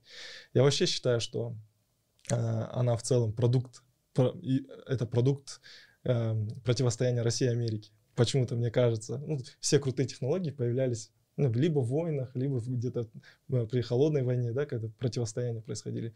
Это что-то со шпионством связано, потому что когда я изучаю эту технологию, я понимаю, что там э, очень много вещей, которые можно было бы использовать КНБшникам, там, ЦРУшникам и так далее. И okay. просто это людям в массы передали. Хорошо, если возвращаешь, возвращаясь э, с, к моему объяснению, э, вот про базы данных вы все поняли, да? По вам база данных не ведется, все, вы не можете не получать деньги, не переводить и так далее. А вот в криптовалютах сделали вот так. Есть Баттер, есть Аман. У Баттера есть, допустим, 100 биткоинов, у Амана 0 биткоина. И Баттер переводит Аману там 5 биткоинов. Что в этот момент происходит? У него создается запись, его, его счет надо на 5 биткоинов уменьшить, то есть у него должно быть 95, а мой счет на 5 биткоинов увеличить. То есть идет передача денег, да? И если, допустим, просто баттер мне передаст, то это создает возможность, как бы, давай так на уровне договоренности еще проще объясню. Я с тобой здесь в зале о чем-то договорюсь. Короче, ну, я с тобой что-то, допустим, баран, да, у тебя есть какой-то баран, я его хочу купить. Okay. Все, я тебе 140 тысяч тенге между, между, расчехлил. Okay. Но ничего тебе не мешает потом не выполнить э, обязательства. обязательства. Да. А мам мне не платил. Кто, кто докажет? Никто не докажет. Никто не докажет. Вот когда нет хотя бы одного свидетеля нейтрального, то эта транзакция считается транзакцией, это передача денег. Недействительно. Раньше, то есть в обычной банковской системе, банк подтверждает твою транзакцию. Там куп, э, договор купли-продажи делаешь, нотариус подтверждает э, так, твою сделку. Да. А нотариус, естественно, там э, в базы данных госорганов передает эту информацию. То есть здесь идет центральная система. А в децентрализованной системе, когда баттер о чем-то договаривается с Аманом, обязательно должен присутствовать посредник. Этот посредник называется майнер. Майнер подтверждает наши договоренности. За то, что он подтверждает наши договоренности, он получает нашу комиссию. Майнер получает вот, вот эту комиссию за подтверждение, получается. Дальше, то есть же миллионы майнеров, только один из них, допустим, или там несколько из них – удосуживаются право подтвердить эту транзакцию и получить вознаграждение свое. Вот. Дальше миллионы майнеров просто начинают копировать эту базу данных. А, я пропустил момент. Он подтверждает транзакцию как? Он заносит себе в базу данных. Аман перевел тому-то, то-то, так-то. Плюс еще эта информация шифруется. Эта информация шифруется, все. И он укладывает ее определенным образом в свою базу данных определенным образом это складывает в блок. Представим, что вот так идет блоки, допустим. Первая транзакция, вторая транзакция и так далее. Там есть временная метка, когда это произошло, между кем это произошло, какие у них балансы и так далее. Вся история сохраняется. И этот блок шифруется, сама эта информация, потом складывается в блок. Этот блок шифруется, и этот блок прикрепляется к предыдущей базе данных, которая была по всему миру там собрана, да, условно говоря. Э, прикрепляется. Все, и этот блок имеет информацию предыдущего блока, в котором хранится вся предыдущая информация с момента создания самой этой криптовалюты. И чтобы ее взломать, это нереально много, не знаю, какие должны быть вычислительные способности, тогда, чтобы поменять саму информацию. Там, за счет этого она ценится, понимаешь? За счет того, что информация достоверна. Okay. Ее нельзя изменить. И человечество за это ее ценит. Вот. Дальше вот он сделал все свои манипуляции – у него появилась определенная цепочка из блоков, то есть сама база данных, да, представь, книжки друг на друга положили, и все, вот, ребят, готово, копируйте. И эти все книжки начинают скопироваться по всем участникам сети, в том числе у нас с тобой. Okay. И у каждого человека сохраняется в сети, ну, э, в сети сохраняется вот, вот эта база данных. И чтобы где-то там наврать, допустим, э, изменить какую-то информацию, нужно изменить у всех одновременно но никто не гарантирует того, что кто-то может быть отключен от сети и так далее. Пока есть хоть один человек, который будет подтверждать транзакцию, эта вся система будет работать. Вот в этом, а, наверное, вся прелесть криптовалют. Вот, как-то так, за счет этого она ценится. Из-за этого я говорю, как только выпускается криптовалюта, ее как технически сейчас, на данный момент, заблокировать нельзя. Я про казах говорю. Если даже скажут, там, там посадить Амана и так далее, я просто э, там ключевые вещи из своей технологии передам другому человеку, другому, другому человеку, и она будет дальше продолжать свою жизнь. Прежде чем мы э, начнем развернуто да. говорить о проекте Казак, э, как купить биткоин, ну или в целом, да, криптовалюту в Казахстане, вот помимо вот этих опций, которые я озвучил, Coinbase и Binance, которые, возможно, ну, Binance самый популярный, Coinbase это вот, скажем так, э, вынужденный ход, который я смог найти через там Best Change, обменники и так далее. На самом деле, твой вариант это экзотика. Экзотика? Экзотика. Экзотика. Почему? Coinbase там, он за океаном. А okay. Binance, вот он здесь рядом, душу греет. Binance, на самом деле, по-моему, сингапурский проект. Сингапур. Да, сингапурский проект. А его основатель Чемпинг Джао, он, по-моему, даже не программист, он э, бизнесмен, игроман. То есть он узнал о криптовалюте, когда играл покер, насколько я знаю. Вот, он, по-моему, продал свою квартиру и основал свой стартап. Выпустил монету, на собранные деньги из этой монеты начал создавать э, ну, то есть он продает же в ICO. ICO — это первичное размещение монет. Он продает монеты, как то же самое, как с акциями. Он продал монеты, на собранные деньги начал собирать свою криптобиржу. Вот, а, я до этого говорил, что криптобиржа — это естественный ход эволюции, где человек может за деньги покупать криптовалюту. Если обменник — это что-то между там личной встречей людей а, и криптобиржей, то криптобиржи — это уже следующий этап после обменника. Вот, я не знаю, как проще объяснить. Вот, просто нужно понимать, биржа — это базар. Это базар криптовалют. Криптобиржа — это базар криптовалют. Люди торгуют единственным товаром — криптовалютами. Разновидность криптовалют — это как разновидность животных. Там кто-то баранами торгует, кто-то коровами торгует, кто-то лошадьми торгует. Их цены постоянно могут меняться. Курбанайт сейчас, все, баран, блин, без этого. Э, В зависимости от спроса да, и предложения. Да, да, то же самое. Вот, допустим, почему на недавний момент начал резко расти биткоин? Новость появилась, допустим, Сальвадор там официально э, принимает биткоин как официальное средство платежей. Вот. А, там Илон Маск написал у себя в Твиттере что-нибудь про биткоин, там Тесла принимает. Uh, PricewaterhouseCoopers, там аудиторская компания, которая входит в большую четверку, она говорит, что uh, мы приняли впервые там платеж в криптовалюте и так далее, и так далее. И за счет этого спрос на него растет, люди в него инвестируют, цена растет, и вот так вот, так вот космически все прирастает. Окей, тогда давай придем к твоему проекту казах, да, uh-huh. казах чейн, насколько я знаю. Э, как ты к этому пришел? Какие цели ты преследуешь? Что есть в принципе казах чейн? Да? Как приобрести казах чейн? Да, вот э, все, что касается этого проекта, все, что ты хочешь сказать, потому что даже мне, да, там человек, который, не знаю, пытается что-то все это изучать и так далее, у меня мало свободного времени, но я всегда стараюсь в личное, в лишнее время там зайти в Телеграм, почитать то, что ты выложил, больше вникнуть. Мне хочется, знаешь, такой прям дефицит информации у крипте в Казахстане, поэтому мне хочется прям все почерпнуть, и тоже мне не всегда удается понять все, что ты там э, объяснил, да, и поэтому, к примеру, мне тоже иногда а, в некоторых моментах сложно впитать в себя эту информацию. Поэтому все, что касается проекта Казакчейн, было бы круто послушать от основателя и, скажем так, того человека, который все это запускает. Я понимаю сложность, из-за чего а, возникает это время. Я у меня есть ограниченный ресурс, время, и я не могу уместить все свое время, которое у меня есть для э, создания полноценного гайда какого-то, да, знаешь. Вот. Э, этим, наверное, должны заниматься э, представители нашего сообщества. Э, Казахчейн — это название сообщества, это не название криптовалюты. Само, название самой криптовалюты — это казак. Казак, окей. Да. Почему я так назвал? Это от, наверное, от этнонима нашей нации, который переводится вольный, свободный и так далее. То же самое, он дает свободу. Свободу какую? Свободу перемещения капитала. То есть там есть нотка э, как бы либеральная демократия в финансах, давай okay. так скажем, да, свобода да, перемещения человека, свобода перемещения капитала и так далее. Э, И что я хотел бы сказать э, про казак? Почему он создавался? Почему я его создал, получается?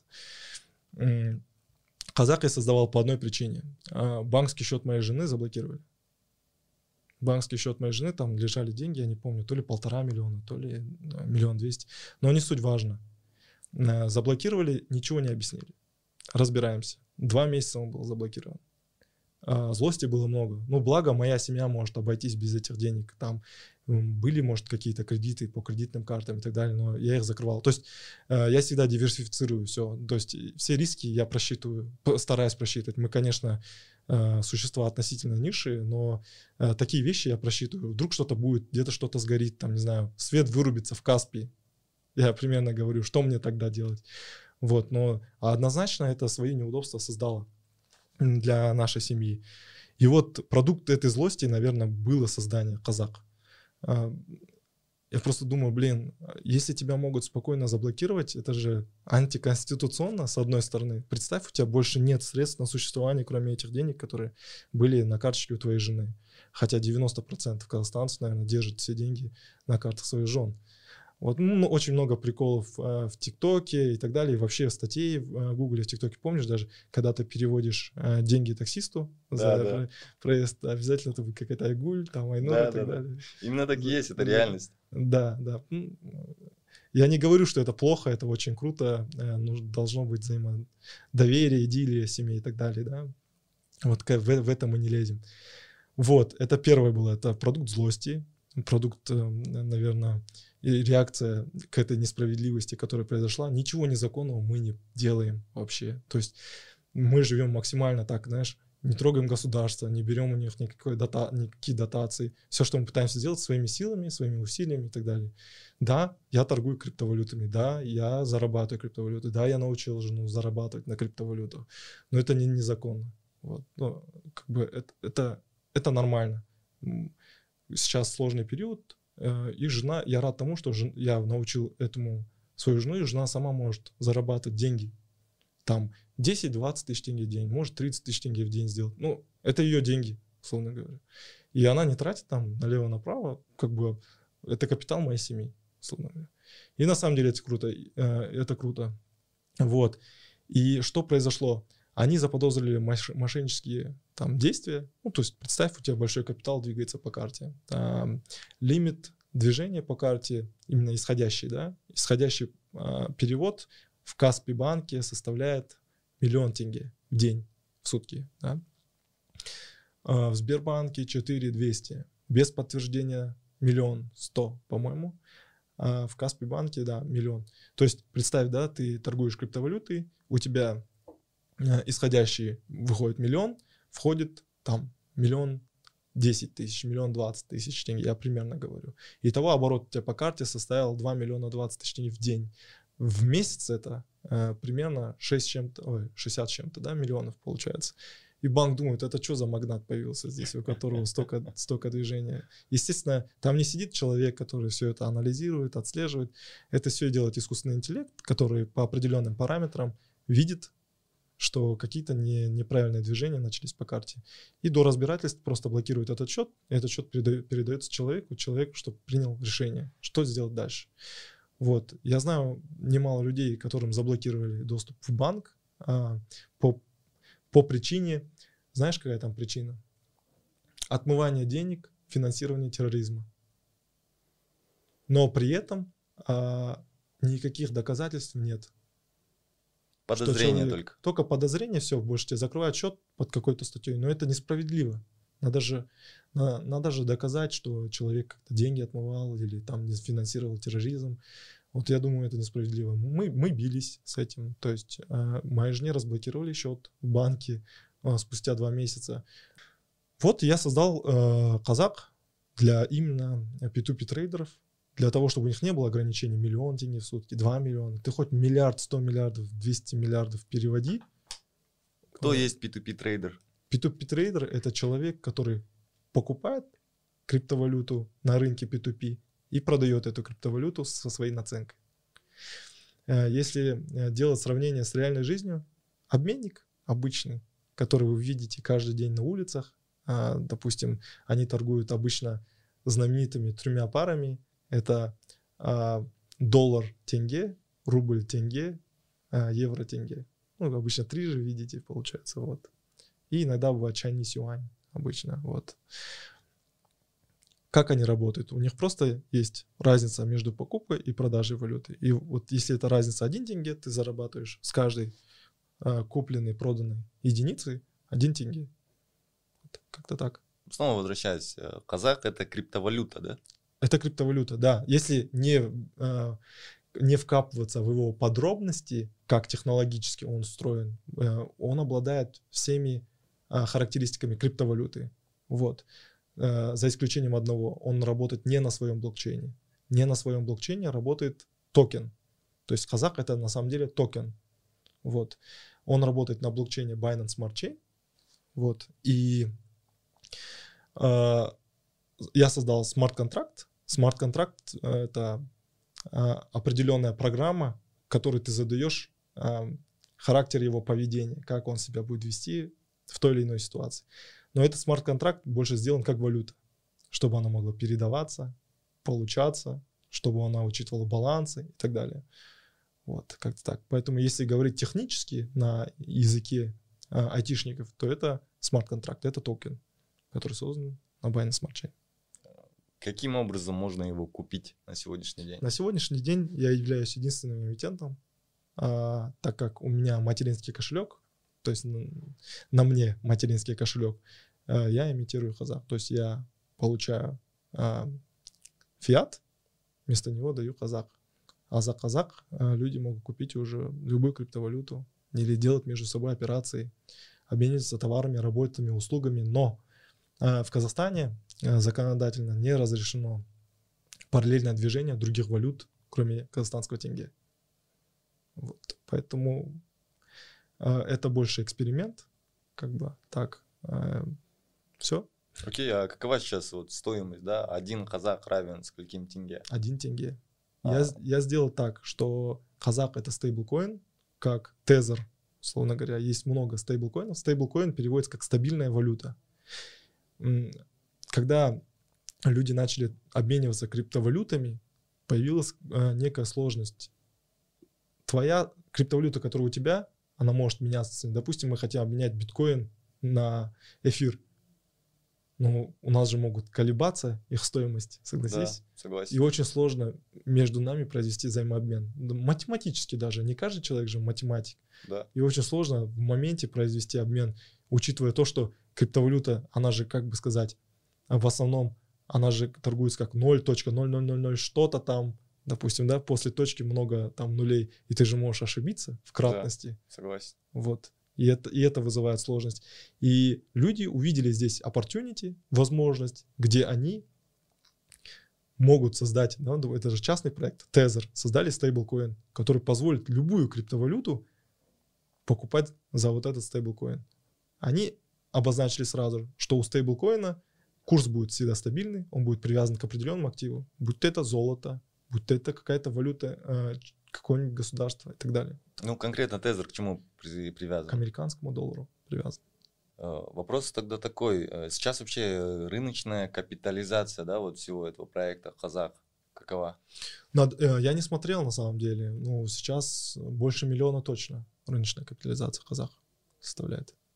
Ее может каждый человек посмотреть. Он может зайти на блокчейн Explorer. Это такая система, которая от момента создания или от момента первой транзакции этой криптовалюты э, может, э, там можно увидеть все движения, все транзакции, э, сколько у кого на счетах есть денег. Это все абсолютно открыто и доступно 24 на 7. Вот. И там можно посмотреть, сколько есть в материнском кошельке деньги и сколько в обороте. Вот, на 24 на 7 дополнительный такой момент биржа, да, когда ты покупаешь ценные бумаги, ты понимаешь, что биржа открывается в это время, закрывается в это время. Допустим, ты хочешь поторговать на Америке, это только вечером возможно да. и так далее. А вот что касается криптовалют, тоже же есть биржи, да, соответственно, ты можешь торговать в определенное время или это можно делать круглосуточно? Круглосуточно можно делать. Если э, сделали бы еще один дополнительный час в сутках, он бы еще столько торговался. Если было не 24, а 25 часов. И в праздничные дни. Тогда вопрос такой, э, когда, допустим, казах появится на Binance, либо на том же самом Coinbase, да, как вот купить э, обывателю, который не обладает какими-то там, да, возможностями углубляться в эти познания, и ему проще вот скачать Binance и через Binance закупаться? Перед тем, как он попадет в криптобиржу, должно образоваться сильное сообщество, которое будет поддерживать оборот этой криптовалюты внутри своей системы. А со временем помимо тех людей, которые сейчас пользуются этой криптовалютой, массы начнут осознавать его ценность. Вот. И когда эта масса начнет осознавать, то есть э, увеличится оборот использования самой криптовалюты, увеличится капитализация сама по себе, э, уже сложности не составят войти в какую-то криптобиржу. Э, опять-таки, у каждой криптобиржи свои условия. Сейчас больше э, это финансовые условия. Окей. Ну смотри, Coinbase и Binance это криптобиржи, верно? Да. Э, ты какую цель преследуешь? Ты вот, допустим, создал криптовалюту Казах, ты хочешь, э, чтобы она также листинговалась, да, возможно, на этих биржах, или ты хочешь прям создать свою криптобиржу? Я хочу создать свою экосистему. Казах — это фундамент, okay. на который будет строиться экосистема. Какая экосистема? Я очень хочу построить э, справедливую финансовую систему, так как я ее вижу. Я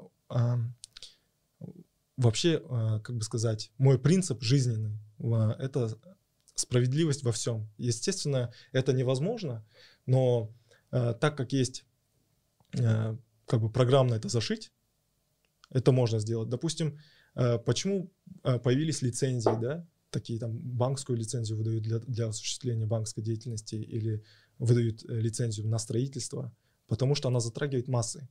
Деньги, она затрагивает судьбы людей.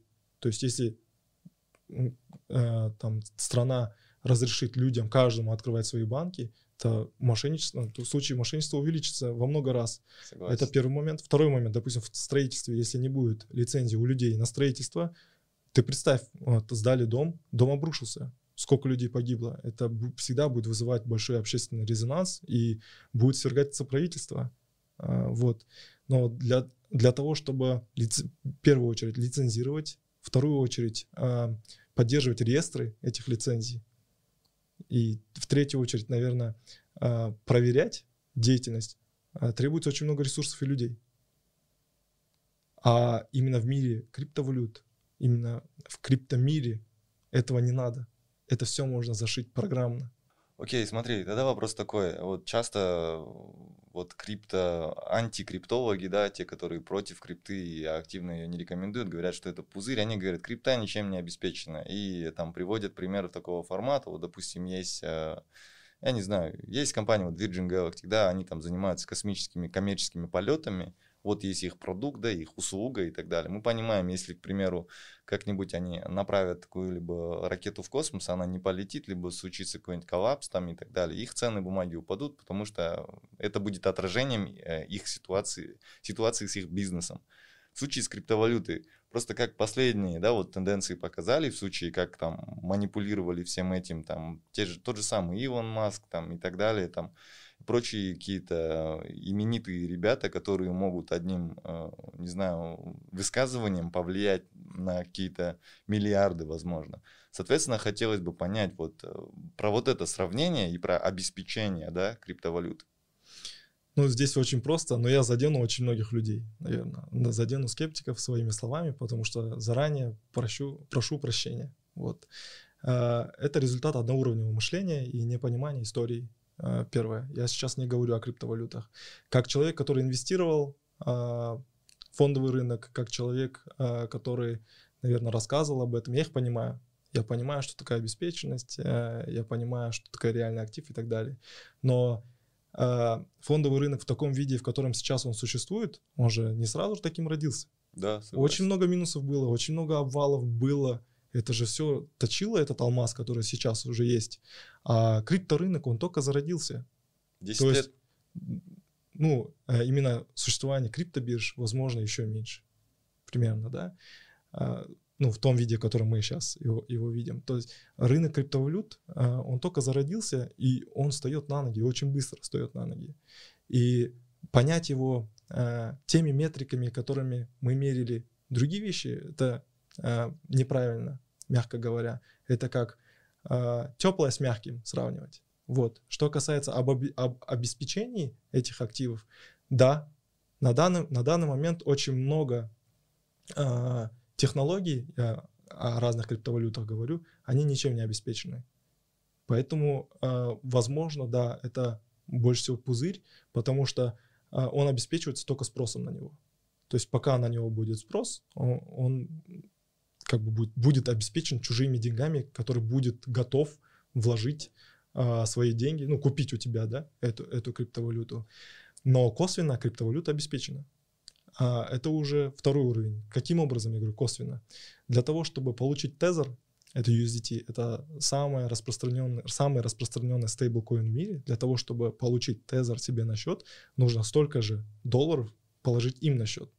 И это обеспечение у них лежит. Да, я понимаю, там есть очень много вопросов к ним и так далее, но это головная боль СЭК, ну, э, комиссия по ценным бумагам э, Америки. Потом, что касается э, твитов, э, там, разных людей, как они влияют на рынок, так рынок очень маленький, у него очень маленькая капитализация. Вот, что касается этих людей, да, я их не виню, но это консервативное мышление, это как все равно, что говорить сейчас я ем только, там, не знаю, борщ с хлебом у, у человека такая натура, он любит разнообразие в целом. Э, и это природа, э, весь мир это понимает, как бы, и он всегда к этому будет стремиться. Что касается инвестиций, он всегда будет диверсифицировать, э, ну, нормальный инвестор всегда будет диверсифицировать свой портфель.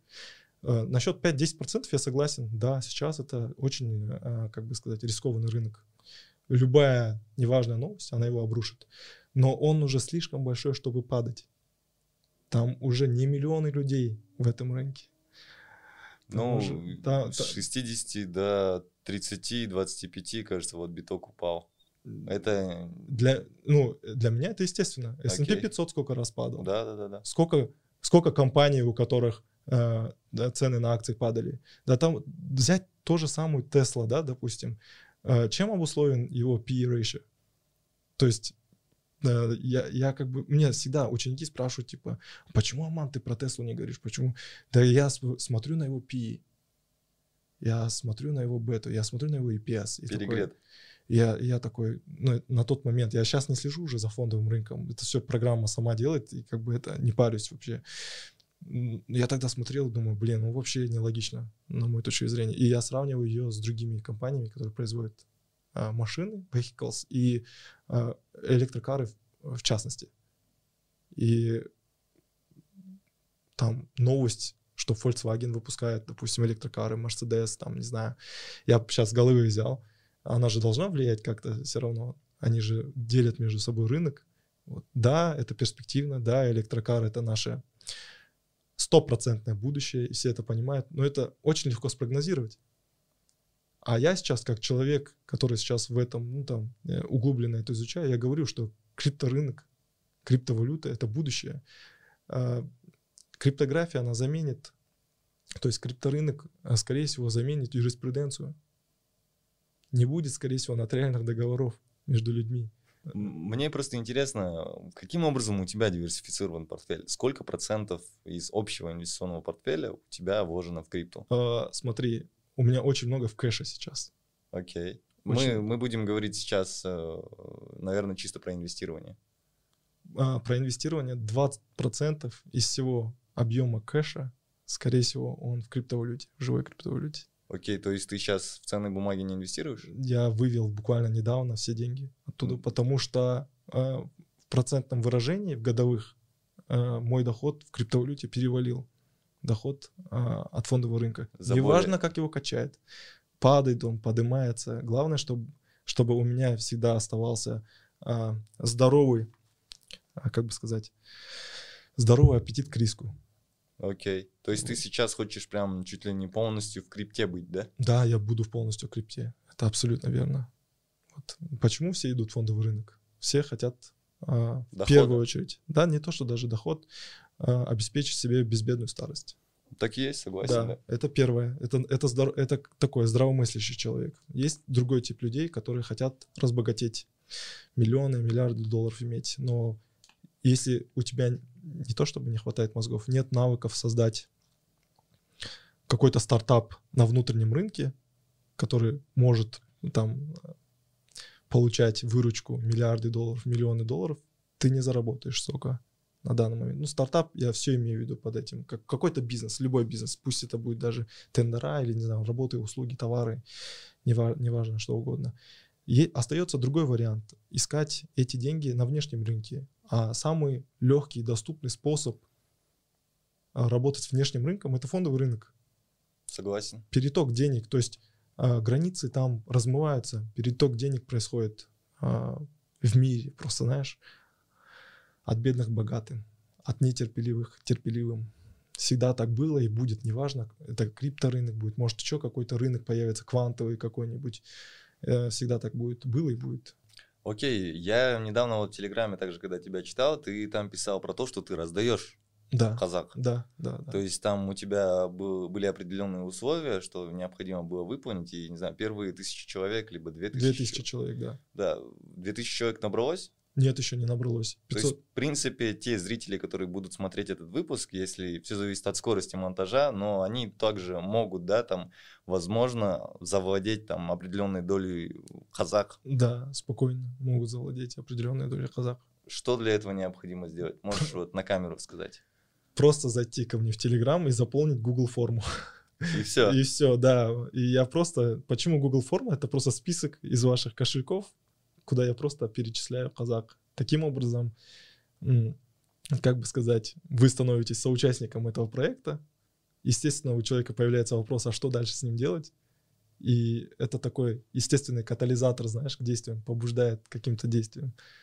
Окей. Вот. И окей. тогда человек сам уже начинает раз, э, вникать в рынок. Это с такой целью начал. Хорошо, делать. то есть ты просто хочешь расширить, да, вот это вот казак комьюнити в целом. Да, да, да. да. А сколько казак э, ты высылаешь каждому человеку? Ну, 100 казак я высылаю. Это 100 тенге, эквивалент 100 тенге. Да, Но да. опять-таки надо понимать, э, это ровно столько денег, сколько я готов, э, ну, допустим, обеспечить. То есть я никогда... Самое главное правило, я э, не делаю эмиссию просто так, чтобы QAZAQ вышел в свободное плавание, ровно столько QAZAQ, сколько вышло, должно зайти в обеспечение. Вот и все. Окей. Есть еще такой момент, который меня очень интересует в отношении крипты. Э, некоторые говорят, вот почему крипта это прям такой, скажем так, ценный инструмент, почему цена на него растет и так далее, потому что есть определенное заложенное количество битков, и вот э, майнеры майнят, и в определенный момент он закончится, да, э, майнинг завершится, все, то есть там все блоки добудут и так далее. И в этот момент, то есть, э, как у нас часто бывает, государство там печатает деньги, и цена там девальвируется, и инфляция, и прочие детали, но в случае с битком такого не будет. То есть там дополнительно битки никто не, не сможет выпустить, и, соответственно, есть определенное количество, там условно, там, не знаю, 100 миллионов, да, и вот. И из-за того, что ограниченное количество и нет возможности до выпустить битки, то есть ценность будет только повышаться, повышаться, повышаться. И вот хотя бы из-за этого следует покупать биток. Такое вот мнение я слышал. Но Обратно-таки, когда я начал изучать а, другие криптовалюты, я понимаю, что в некоторых криптовалютах там, то есть основатель взял и решил выпустить еще дополнительно. То есть там нету такого понятия, как ограниченное количество крипты, да. Угу. Вот именно в этой части подскажи, пожалуйста. В принципе, в первой части ты все правильно сказал э, про биткоин. У нового биткоина есть э, очень много нюансов, которые, которые, наверное, обычному обозревателю не понять. Э, что важно для криптовалюты, да, для, вообще, для любой валюты в целом, это низкие комиссии за переводы. Но на данный момент мы видим картину, что комиссии за переводы растут. Да так как э, сложность вычислений на формирование блоков тоже растет, естественно, растет энергозатратность на майнинг.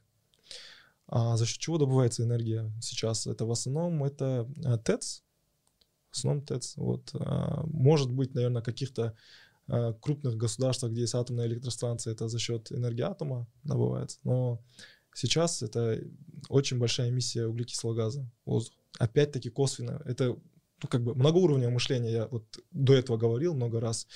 Э, что значит, допустим, для того, чтобы генерировать электрическую энергию, нужно сжигать уголь. Э, уголь, который сжигается, получается, нагревает пар. Этот пар, который нагрелся, получается, крутит турбину, турбина крутится в электромагнитном поле, создает э, в обмотках электрический ток, этот электрический ток идет к нам по сетям, по этим, по розеткам, и мы можем подключить свое оборудование, оборудование это оборудование может майнить нам криптовалюту. Вот это многоуровневое мышление. И Э, наверное, один из самых больших ударов э, в сторону криптовалют, в сторону биткоина в целом был, наверное, такой. Это эмиссия углекислого газа. Ну, естественно, перед миром стоит глобальная проблема, проблема глобального потепления. То есть ты представь, да, наша северная шапка просто полностью растаяла. Да, да. Ледники тают. А ледники, на секундочку, допустим, в Казахстане, это а, один из основных источников пресной воды. Вот, и представьте, Тяньшань у нас просто растаял. Вот, ребят, как-то так. Ну, Жетасу, там, я не знаю, где еще может быть, Восточно-Казахстанская область. Вот, э, там, естественно, появятся проблемы с э, пресной водой. Поэтому, э, когда перед миром стоит глобальная проблема, глобальные проблемы, такие как пандемии, такие как глобальное потепление, логически, да, философски даже, можно вполне себе представить, что границы будут стираться, так как проблемы будут общие. Границы Тут, какого формата? А, самого традиционного формата. Я имею в виду, а, ну вот, границу между странами, да, примерно говорю. То есть со временем мы все равно будем а, превращаться в одну единую страну. Страна Земля будет называться. И все, что человечество делает, оно делает для сближения. Она, как бы сказать, мы это явно не понимаем, но мы к этому идем, понимаешь? И вот это примитивное мышление в виде национализма, да, э, если говорить о его обратной стороне, с точки зрения принижения других наций, восхваления своей нации, она потихоньку будет умирать. Окей. Только за счет того, что человечество должно сплотиться э, против общей проблемы. Ты говорил о свободе. Я с тобой полностью согласен. Это на самом деле э, тоже такая какая-то определенная, знаешь, революционная цель, да, и в каких-то благих целях, потому что не хотелось бы э, жить в осознании того, что регулятор в любой момент может сложить тебе в ячеечку, и все, и ты никуда не убежишь. Да, да. То есть тебя баночкой накрыли, и все, ты в вакууме. Но при этом э, здесь есть какие-то определенные моменты, да, которые вот э, переплетаются, и ты не знаешь, в какую сторону, скажем так, больше перетягивает в добрую сторону или не в добрую сторону. И, э, допустим, допустим, отец, который бросил детей, его государство заставляет платить алименты. И он понимает, что есть альтернативный криптомир, где он свободен, где регуляторы, лапы регулятора не достанут до его кошелька. А он оставил, к примеру, пятерых детей, да, жену-одиночку. Да, да. И он увольняется, он нигде не работает, у него нет официального дохода, но он майнит, он майнинговый миллионер, у него есть куча денег. В таком случае, получается, государство никаким образом у него не сможет э, обязать его платить этими деньгами, э, скажем так, алименты, верно? Да, да, ну имеется не деньгами, криптовалютой, скорее всего, обязательно не сможет его. Да, ну имеется в виду, Но в принципе, если только у него какая-то моральная составляющая будет, он это, конечно, сделает, как он должен сделать, да, там, как человек, как мужчина. Но в целом, если говорить с точки зрения регулятора, регулятор ни в коем случае не сможет заставить его обеспечивать своих детей. Все в этом мире держится на честном слове. А, кнопка от ядерного оружия, которая может стереть нас с лица земли. Да. Там, не знаю, ключевые решения. Все на честном слове и доверии людей своим лидерам. А, что касается о криптовалюте или о любом другом инструменте, который э, миллионами лет э, существовало на планете Земля, э, инструменты, они не имеют ни религии, ни веры, ни как бы свойства такого, как добрый, злой и так далее. Это всего лишь инструмент. Это как говорить там топор злой, он плохой, вот. Как ты нарубишь дрова, если у тебя не будет топ топора? Ну, конечно, он будет плохим, если ты ему рубишь головы. Вот. Да, и здесь, естественно, логически можно допилить самим, что э, не инструмент плохой, а намерение людей. То есть, если человек сам не морально, не интеллектуально не, э, не созрел, то, скорее всего, он будет сам э, творить это зло. Вот. Этого вопроса очень много. Халяль, не халяль, там и так далее. Вот, и... кстати, мы именно эту тему и поднимали в предыдущем выпуске тоже, то есть, типа, насколько это пересекается понятие халяли и крипта, да, то есть, типа, с одной стороны, как-то это, ну, как бы это свобода и так далее, ну, здесь вроде бы ничего такого нету, и майнят там, и при майнинге тоже там, да, никаких, не знаю, проблем не, не должно быть. Но при этом э, я тоже читал различные статьи, что тот же самый там э, биток, э, ну, любую крипту используют как средство там оплаты, там, не знаю, да, либо спонсирования каких-либо террористических организаций. Там куча роликов есть и на ютубе, и статей действительно описанных. И когда начинаешь думать, ну, действительно же, по сути, если регулятор не может туда засунуть свои лапы и там и всех придушить, то по сути, то да, то есть э, этими деньгами можно спонсировать там какие-либо радикальные организации. Очень, очень просто. И поэтому и существует стейблкоин со всеми его, а, как бы сказать, рычагами. Окей. Okay. У, если у стандартной криптовалюты нет многих возможностей и свойств, которые есть у стейблкоина, у стейблкоина есть. Например, какие? Почти те же самые, как у нацбанков, федеральных резервов и так далее. Э, организация, которая создала стейблкоин, если она вшивает его в его алгоритм, а, как бы сказать, возможность блокирования людей, которые занимаются там а, продажей наркотиков там и так далее, если это доказывается, конечно, то она может это сделать. Она может приостановить оборот всей криптовалюты в мире. То есть это эмитент стейблкоина? Эмитент стейблкоина, Окей, да. в случае, допустим, с Хазак ты являешься эмитентом, и если ты, э, к примеру, заметишь какую-то подозрительную активность в том или ином кошельке, ты можешь заблокировать. Ну, естественно, я не замечу этого, это, скорее всего, будет какой-то отзыв. А, правильно? окей, да. Да, там, ну, меня кинули на деньги, естественно, понимаешь?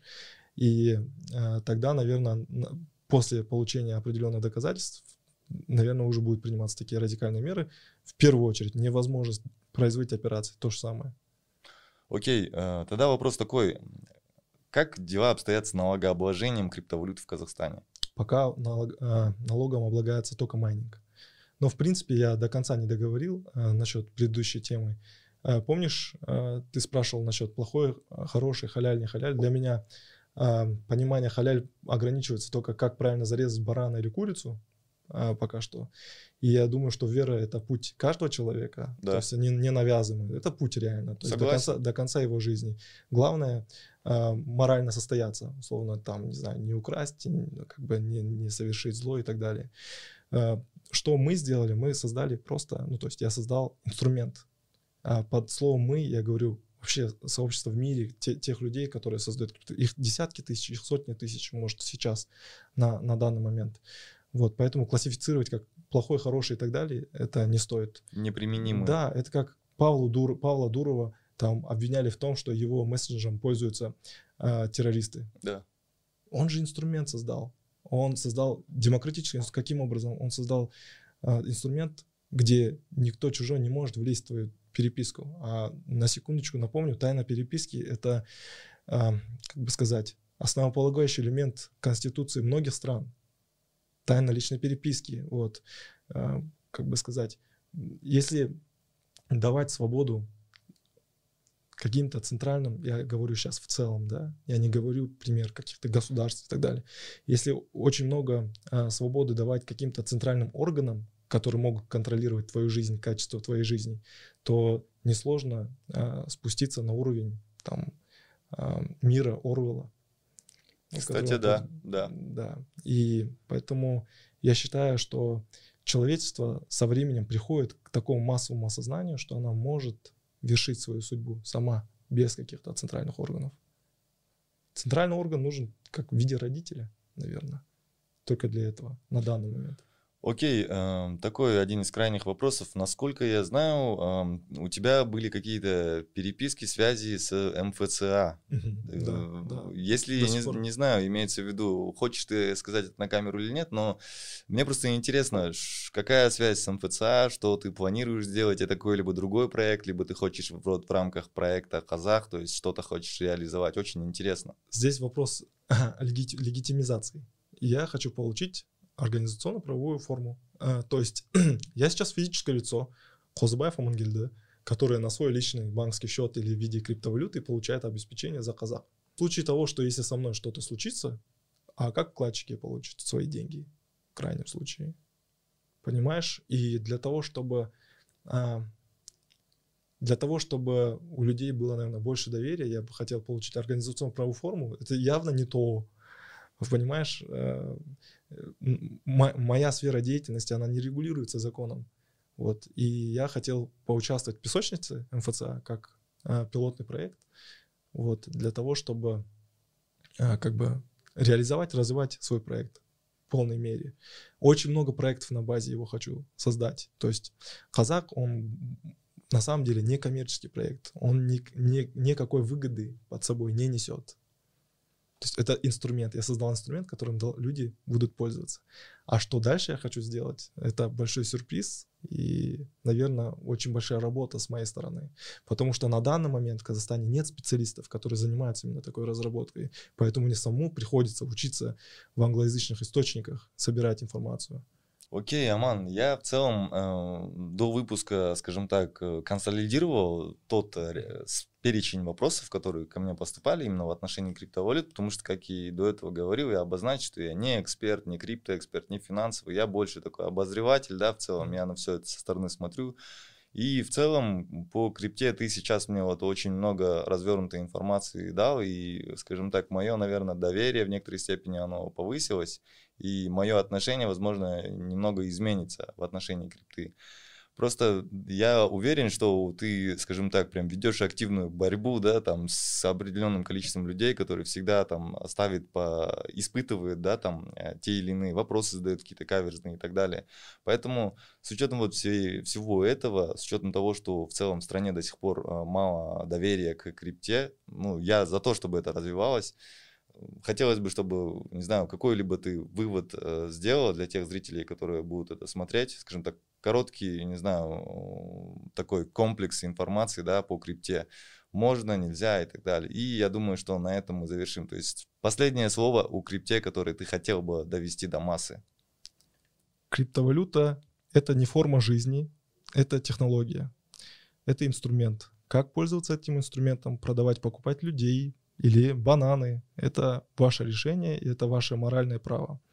Это первый момент. Второй, второй момент. А, вы не можете вывести за границу нашей страны или любого другого, наверное, государства а, больше денег, сколько а, там обозначено законом. Допустим, с Казахстана больше 10 тысяч долларов кэшем вы не вывезете. Правильно? Это а, ты говоришь сейчас э, факт. Я факт говорю. Я факт говорю. А, платить карточкой за границей, платите комиссии, допустим. Я не знаю, я всех сейчас гребен, гребенку не беру, но примерно говорю, все равно какие-то неудобства э, с конвертацией будут возникать, правильно? Вот, не факт, что вы будете выгодно покупать курс при выезде. А с криптовалютой ты хоть в этом, в Антарктике живи, или в Антарктику выезжай, ты можешь выехать, никто тебе ничего не скажет. Главное, все в голове. Вот, и доступ в интернет. Если есть доступ в интернет, э, есть ключи в голове, все. Да, в принципе, ты, не пропадешь, и э, никто ничего у тебя не возьмет. вот. И последнее, что э, хотелось бы сказать, не надо бояться, надо уже сейчас вникать в это, потому что это неизбежное будущее это неизбежное будущее, уже законы принимаются, уже налоги на майнинг э, как бы сделали. Это уже это значит, что государство как бы ее увидело, она ее признает, понимаете? Единственное, она пока не знает, как обложить налог, налогом людей, которые ей пользуются. В мире, в Европе, допустим, уже принимаются платежи криптовалюты. То есть э, можно сделать небольшой анализ там в разрезе 100 лет и понять, что они нас опережают в трендах. И если они этим пользуются, это уже там э, заражает миллиарды людей, да? Почему мы должны опаздывать? Мы должны их опережать. И уже сейчас, э, я думаю, есть потребность, да, уже изучать эти технологии для ребят, которые занимаются разработками, что-то создавать, да. Ты представь, это же голубой океан. Вот это стратегия Голубого океана. А для простого обывателя представь, что это неизбежное будущее, которое нас ждет через 5, 10, 20 лет, не знаю. Ты стариком будешь, все будут пользоваться э, криптовалютами. Это как тебе, допустим, нынешним, допустим, 80-летним, 60-летним, да даже 40-летним людям сказали бы там в 90-е годы, что все будут пользоваться Каспи. Никто бы не поверил, покрутил бы виска. Какой сотовый телефон, как мы с тобой разговаривали, вот так вот, да. Все, спасибо огромное, Аман. Я думаю, что на львиную долю вопросов, которые имеются в отношении криптовалюты у наших зрителей, ты ответил. Спасибо за уделенное время. Еще раз спасибо. Да, тебе спасибо за то, что позвал. Пока.